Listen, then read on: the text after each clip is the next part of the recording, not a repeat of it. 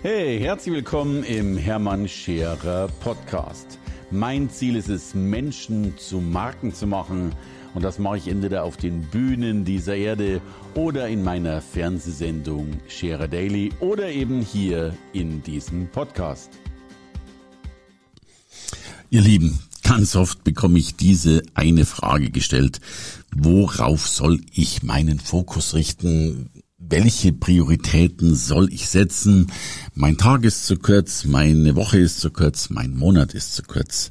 Äh, ich komme nicht voran. Die Frage ist übrigens berechtigt, weil ich durchaus glaube, dass Prioritäten Sinn machen. Gleichzeitig darf man natürlich so viel wie möglich tun, aber wir haben natürlich alle unsere Verpflichtungen, Familie, Kinder, whatever.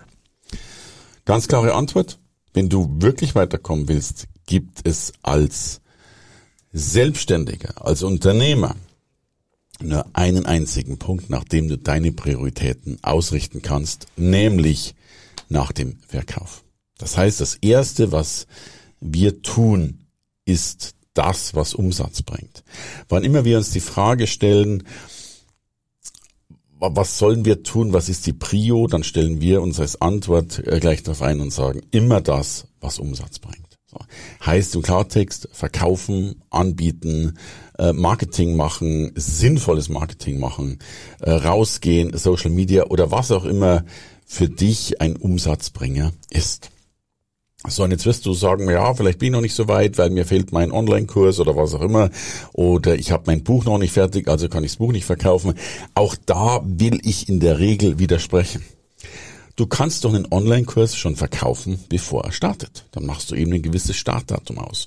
Oder du hast beim Online-Kurs schon Teil 1 eingedreht, kannst ihn verkaufen und dann lieferst du halt Teil 2 vielleicht bewusst eine Woche später nach oder Teil 3. Du kannst doch schon ein Buch verkaufen, das noch nicht existiert. Dann sagst du eben, Buch erscheint in Kürze oder auch im nächsten Jahr oder was auch immer. Und dann gibt es sogar einen Fachbegriff dafür. Dann kannst du das Buch sogar günstiger verkaufen. Das nennt sich dann zum Subskriptionspreis. Also auch da, wir sind häufig dabei, dass wir wenn dann Funktionen entwickeln. Also dass wir zum Beispiel sagen, ja, ich kann noch nicht verkaufen erst wenn, Komma, wenn, wenn das Buch fertig ist, wenn der Kurs fertig ist, wenn die Fördergelder gekommen sind, wenn die Corona-Hilfe gekommen ist, wenn bla bla bla bla bla. Sorry, alles zu 99,99 Prozent Ausreden und Blödsinn. Du kannst immer verkaufen, kannst immer Kontakte aufnehmen, kannst immer E-Mails schreiben und das ist der Unterschied. Und wenn das getan ist, wir sagen das erste in der Früh, 30 Kontakte, 30 E-Mails oder was auch immer. Bei mir ist das mittlerweile ein bisschen anders ausgeprägt. Ich habe ja mittlerweile viele Mitarbeiter, die das für mich tun. Wir sind jetzt übrigens gerade gewachsen. Wir haben äh, äh, sieben Menschen für den Telefonverkauf jetzt tatsächlich äh, ongeboardet. Und da bin ich übrigens sehr, sehr stolz und dankbar, dass wir diese Möglichkeit haben und hatten das zu tun. Wir haben jetzt tatsächlich die ersten drei Festangestellten aus der Ukraine. Wir haben einen eigenen Koch für unsere Seminarleiter, äh, für unsere Seminarteilnehmerinnen. Und jetzt haben wir noch einen zweiten Koch aus der Ukraine mit dazu genommen. Also will heißen, Fokus is always on sales oder an den Dingen, die dann so verkaufsnah sind. Und wir alle sind natürlich unheimlich gerne dabei, bisschen anders zu denken, weil zugegeben andere Dinge vielleicht mehr Spaß machen. Aber wenn du deinen Verkauf am Laufen hast, dann kannst du eine ganze Menge von Dingen tun, die mehr Spaß machen. So. Das ist der Fokus. Übrigens, Fokus hat so ein schönes Wort. Ich habe mal wirklich recherchieren lassen, denn ich wusste es lange nicht. Was sind, was ist der Plural, die Mehrzahl von Fokus? Und ich wusste nicht, ist es Foki? Äh, Gibt es überhaupt ein Plural? Und tatsächlich, äh, die verifizierte Antwort ist, es sind Fokusse. Und Fokusse äh, sind ja ein Widerspruch an sich, weil wenn du so viele Fokusse hast, dann verlierst du ja schon längst den Fokus. Also stay tuned bei dem, was du tun willst. Das führt dich immer zu sensationell schönen Luxusproblemen. Wir haben gerade so ein schönes Luxusproblem. Äh, wir schreiben gerade den 20. Mai, zumindest ist das der Tag, an dem ich diesen Podcast aufnehme und sind tatsächlich für das gesamte Jahr 2022 ausverkauft. Ähm, natürlich ändern wir noch was dran, wir noch ein paar Termine freischaufeln und Co.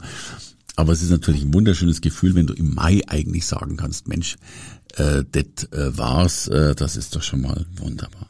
Und damit kannst du dann wieder unheimlich viele Dinge tun an Entwicklung und Co. Und, und das halte ich ja für so wichtig, ich bin ja ein Freund des Investierens, sprich investieren in Weiterbildung, investieren in Material, in Produkte, in Verbesserungen, in Qualität. Äh, und umso mehr du verkauft hast, umso schneller kannst du logischerweise auch besser werden und dann auch besser verkaufen. Das finde ich sensationell und großartig. So, und äh, falls du nicht direkt mit dem Verkauf äh, konnotiert bist, vielleicht bist du Angestellter und Co., dann ist meine Empfehlung, die Prioritäten ein bisschen anders zu setzen. Meine Lieblingspriorität ist dann dieser schöne Spruch, eat the frog in the morning. Also nimm das, das Schlimmste, das Ekelhafteste, das, was dir am meisten Schmerzen bereitet, gleich in der Früh. Das hat in meinen Augen zwei Vorteile. Zum einen hast du danach einen wahnsinnig entspannten Tag, weil du den Blödkram schon hinter dir hast.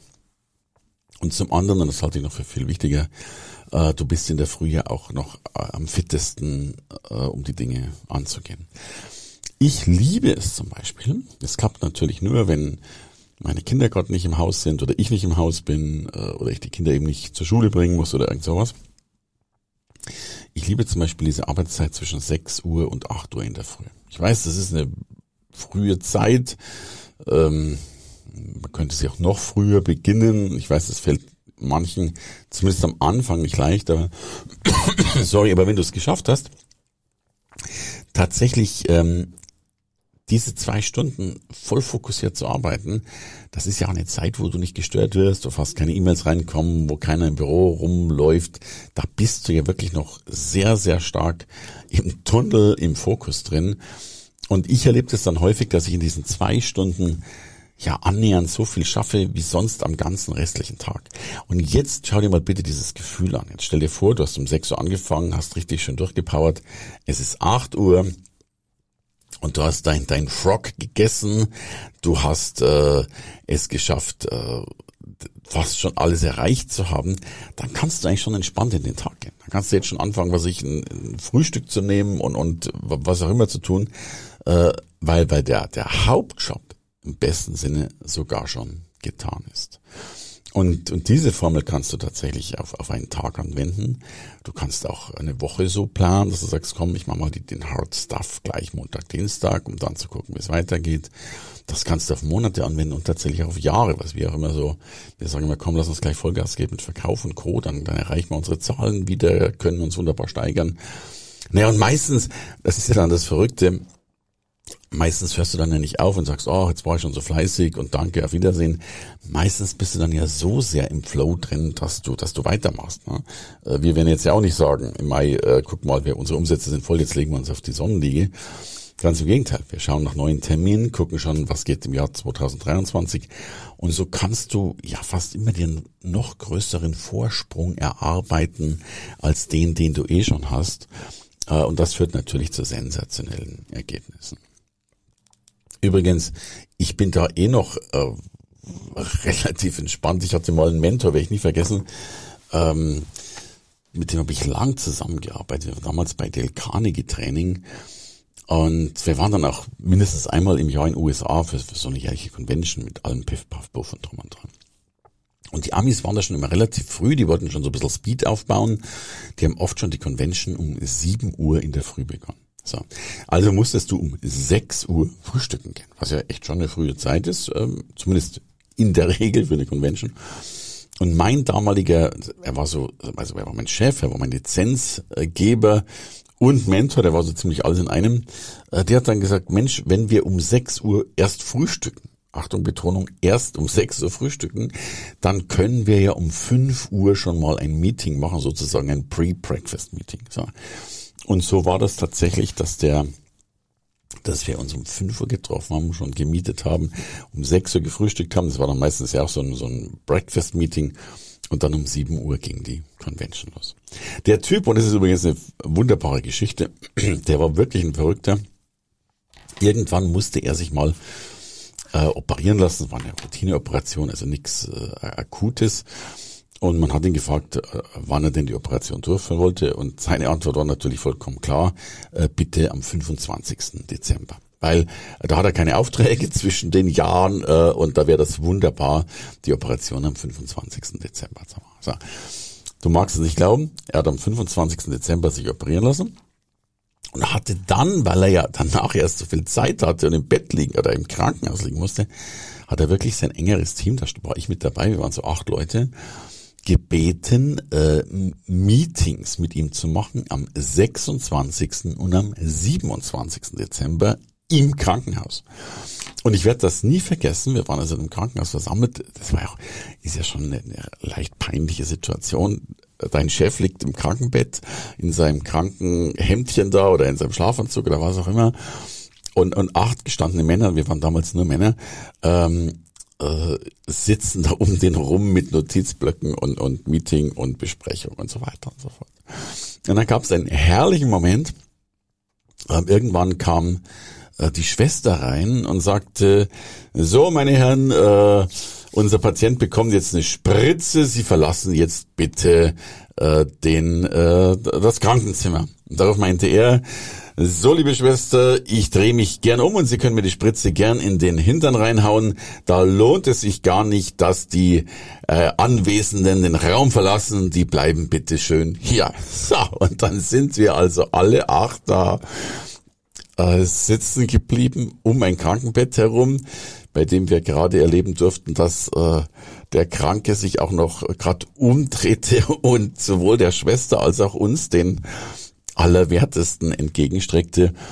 Und wir haben dann logischerweise äh, doch verschämt etwas in, in die entgegengesetzte Richtung geguckt. Äh, naja, und das ging natürlich auch ganz flott. Das wisst ihr ja, wie so eine Spritze reingehauen wird. Und der Spruch war dann, so, wunderbar, Spritze ist drin, wir mieten weiter. Also so bin ich tatsächlich äh, sozialisiert worden im Verkauf und übrigens in allen Bereichen.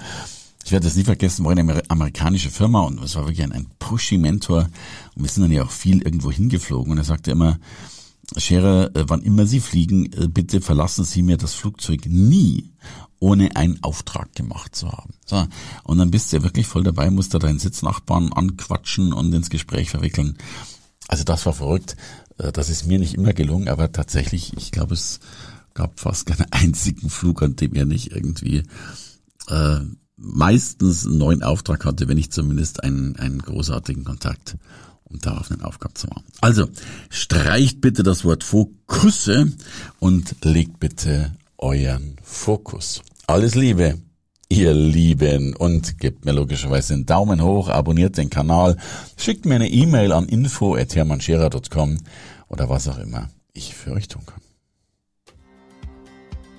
Hey, danke fürs Reinhören in den Hermann Scherer Podcast. Mehr Infos gibt es für dich unter www.hermannscherer.com slash bonus. Und ich sage erstmal Danke fürs Zuhören.